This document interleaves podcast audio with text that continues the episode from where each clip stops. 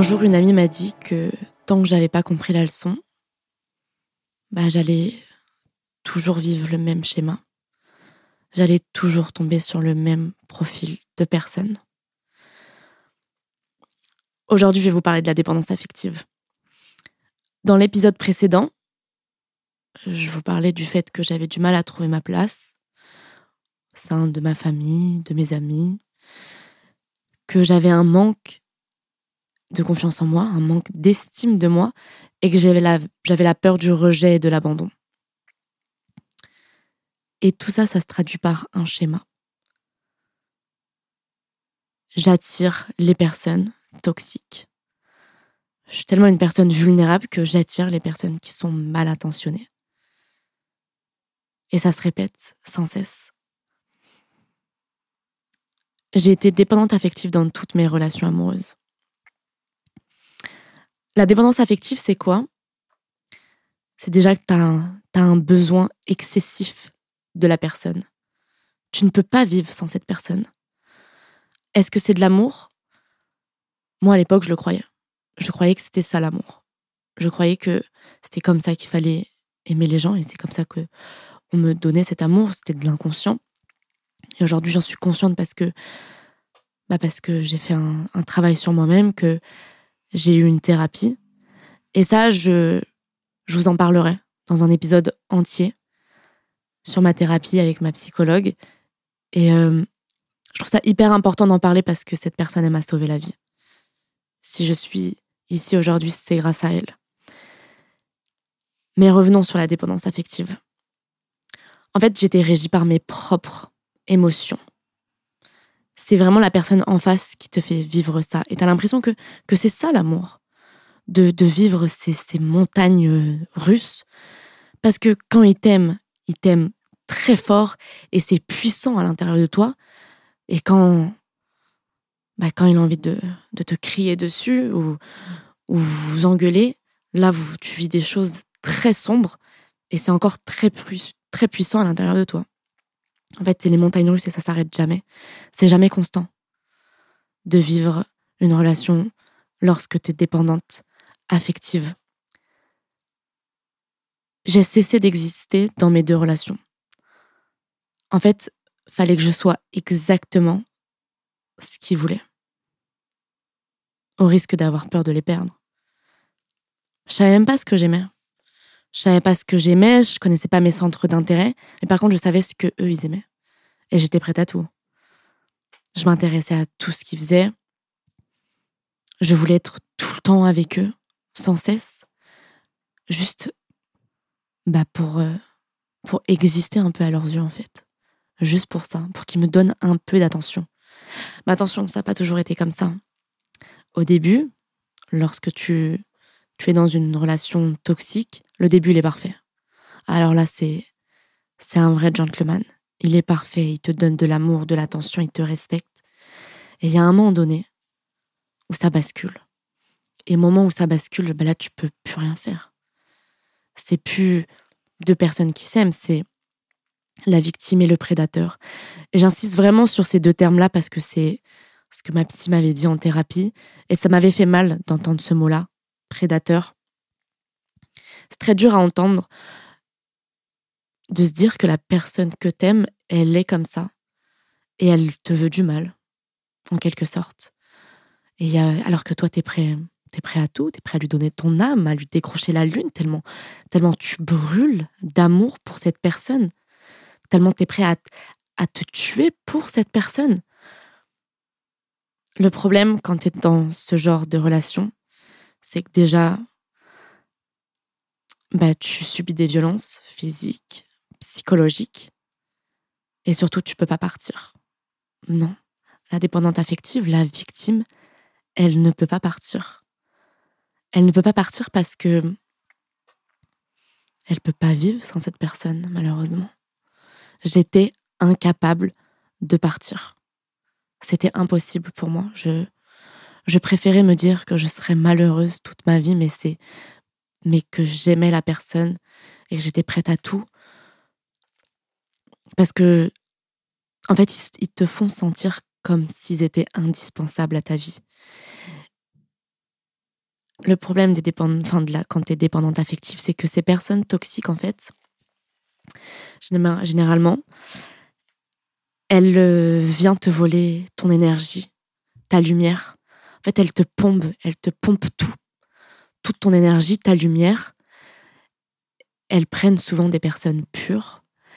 Et le jour où t'as plus rien, où ils ont pris tout ce qu'ils avaient à prendre, où t'as plus de confiance en soi, t'as plus d'estime de toi, t'as plus rien, là, à ce moment-là, ils partent. Et ils vont euh, très vite se remettre en couple pour bah, recommencer le, même schéma. Et toi, malheureusement, bah, tu peux pas partir. Pas partir parce que bah, t'as pas assez de force déjà. Puis en plus, tu, tu te rends même pas compte de ce qui t'arrive. J'ai été dépendante affective dans mes deux relations amoureuses et euh, à la fin, j'en avais honte. J'en avais honte parce que quand tu es dans ce genre de schéma, t'oses même plus en parler à ton entourage. Parce que si t'exprimes le fait que ça va pas, même si eux, ils le voient bien que ça va pas parce que t'es renfermé sur toi-même, t'as plus ta joie de vivre, tu souris plus, tu, tu fais sans cesse, enfin, tu le protèges tout le temps. Donc j'avais honte et donc j'ai arrêté de, de raconter, de raconter ce qui se passait parce que j'avais pas envie qu'ils le voient comme une mauvaise personne. Je voulais le protéger, je voulais les protéger à chaque fois. Et du coup, bah, tu t'isoles. Tu t'isoles, tu te renfermes sur toi-même, tu t'éloignes de ta famille, de tes amis, à tel point même qu'il y en a un qui m'a mis en garde contre mes amis, comme quoi il me voulait du mal. Et je l'ai écouté. Je l'ai écouté et j'ai arrêté de parler à mes amis pendant plusieurs années. Les personnes les plus bienveillantes autour de moi, les personnes qui me veulent du bien, j'ai arrêté de leur parler pour lui. En fait, le souci, c'est que tant que tu t'aimes pas, et tant que tu ne t'es pas guéri, bah, tu vas continuer à, à revivre le même schéma et à attirer toujours ces mêmes personnes. En fait, j'ai vécu l'enfer toutes ces années. Ça a été l'enfer. Comme je vous ai dit, j'ai eu deux relations amoureuses et c'était deux profils totalement différents. Le premier, c'était quelqu'un de de colérique, quelqu'un d'impulsif. Donc en fait, chaque confrontation, c'était c'était la guerre, l'apocalypse. Il hurlait, etc. Les violences physiques, psychologiques, la tromperie. Et euh, on allait toujours au front et il me faisait vivre toujours ces montagnes russes. Et le deuxième, c'était totalement différent. Lui, c'était plus subtil, plus dans la manipulation, très vicieux et vachement dans, dans l'ignorance. À chaque fois qu'on se disputait avec le deuxième, il m'ignorait. Alors au début, ça commençait par un jour, ensuite c'était deux jours, trois jours, une semaine, deux semaines, c'est allé jusqu'à un mois sans qu'il m'adresse la parole. Un mois d'ignorance et il euh, n'y a rien de pire que de se faire ignorer par la personne que t'aimes le plus au monde et auprès de qui tu es prêt à tout donner. À tel point que parfois, on se croisait dans la ville et qui ne me regardait pas. Alors là, tu perds vraiment bah, toute confiance en toi et puis toute estime de toi. Vraiment, je suis, je tombée très bas, très bas et, et ça a engendré énormément de, de soucis parce que bah, quand je me regardais dans le miroir, je me détestais. Je me détestais ce que j'étais et surtout bah, ce qu'ils avaient réussi à provoquer chez moi. Et ça a engendré énormément de soucis à la suite de ces relations. Bah, déjà la dépression, les violences physiques et psychologiques que j'ai pu subir. Euh, en fait, ils, m'ont tellement fait subir ces choses-là sur mon corps. Et moi, je, m'en voulais de les souffrir et je me détestais de les, de les avoir subis mais je me punissais de ça.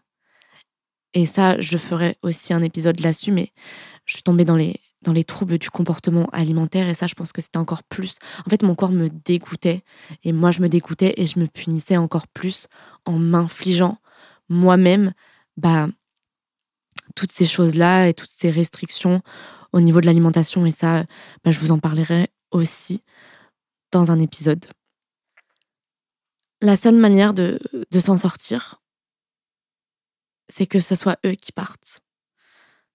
Comme je vous l'ai dit euh, précédemment. Alors, pour les deux façons dont je me suis fait quitter, la première, euh, il m'a quitté dans une boîte de nuit. Dans une boîte de nuit en me disant que hum, il avait trouvé une autre fille au travail avec qui il allait se mettre. Comme je vous ai dit, ils se remettent très vite en couple. Et euh, le deuxième, ça a été euh, en plein confinement, au début du confinement, le premier confinement. Il m'a dit au, tout début, euh, laisse-moi du temps pour réfléchir. Et déjà à ce moment-là, moi, je, bah, ça faisait déjà très longtemps que ça allait plus. Mais c'est surtout que je me suis dans des situations, mais à tel point de me mettre à genoux pour le supplier, qui, qui m'aime, qui me, qui me donne juste un peu d'amour, un, peu de respect. Cette image de moi à me mettre par terre et à le, en le suppliant de rester et de m'aimer, ça c'est une image que j'oublierai jamais. Et avec du recul, je me dis mais comment j'ai pu me mettre aussi bas me rabaisser comme ça? Et pour revenir, c'est qu'au début du confinement, ça faisait genre quelques jours qu'on était confinés, confinés, et c'était déjà hyper difficile pour tout le monde de se retrouver enfermé comme ça, sans voir ses amis, sans voir le monde extérieur. Et... Enfin, on a tous un peu pété les plombs. Ben moi, il m'a quitté à ce moment-là et j'ai appris qu'il s'était mis en couple avec l'ex de son meilleur ami, donc une fille qu'on connaissait. Et là, à ce moment-là, c'était ma deuxième descente aux enfers. Deuxième dépression, je me suis effondrée au sol. Je suis tombée. Je suis même allée vomir de douleur et de, dégoût et de, et de tout ça. J'ai l'impression que tout ce que j'avais pu vivre ces dernières années, ça avait besoin de, sortir. J'ai encore ces images de moi euh, au sol, me tenir le ventre et même plus la force de me relever. En fait, j'avais plus la force de me relever, j'avais plus la force de me battre. j'étais, il avait tout pris il avait pris toute mon énergie, tout ce qui, restait d'estime ou de confiance en moi, tout le, toute la personne, l'entièreté que j'étais, il l'avait pris. Je savais plus qui était Lison, je, il n'y avait plus rien. Et c'est là où je vous parle de chantier, c'est que j'étais vraiment, c'était même plus un chantier, là, j'étais un déchet total. Et euh, à l'heure d'aujourd'hui, quand je, quand je repense à, à ce moment-là, bah, ça me blesse toujours autant. Ça me blesse toujours autant. Je, je, peux même être très touchée quand je repense à cette période-là de ma vie parce que parce que c'était l'enfer. J'ai tellement souffert que, que forcément ça, ça me blesse encore. Donc les semaines de confinement ont été très compliquées pour moi. J'avais personne à... Je pouvais pas sortir, je pouvais pas voir mes amis, je, je, non, je me suis retrouvée livrée à moi-même, confinement. Je suis devenue insomniaque. Je faisais des cauchemars la nuit horribles. J'avais perdu beaucoup de poids. Une dépression. Et là où je veux en venir, c'est que toutes ces années-là sont été les pires de ma vie et j'ai vécu des choses horribles, des choses que je souhaite à personne. Et à la fin du confinement, et c'est là où je vous parle de déclic, c'est que j'ai eu un déclic. J'ai eu ce déclic de me dire que, bah, que je pense que j'étais une bonne personne et que je méritais l'amour. Je méritais l'amour et je méritais le bonheur. Je méritais déjà de me le donner, cet amour et ce bonheur-là, mais aussi de le recevoir tout ce que je suis prêt à donner à une personne, je mérite de le recevoir en retour. Et là, à la fin de ce confinement, après ces, ces mois de, ces semaines de, de dépression, je me suis dit, c'est plus jamais. Plus jamais un homme lèvera la main sur toi. Plus jamais un homme te criera dessus. Plus jamais un homme ne ne te respectera pas, je me suis dit, c'est fini. À ce moment-là, j'étais prête à me faire aider. Et j'en avais besoin. J'avais besoin de me faire aider pour m'en sortir.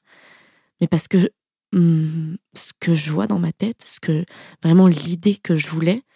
Et la seule direction possible, le chemin, c'était vers le bonheur. C'était maintenant, Lison. Tu vas avancer vers le bonheur et tu vas tout faire pour y arriver. Et c'est là où commence ma reconstruction, que j'ai appelé l'effet papillon.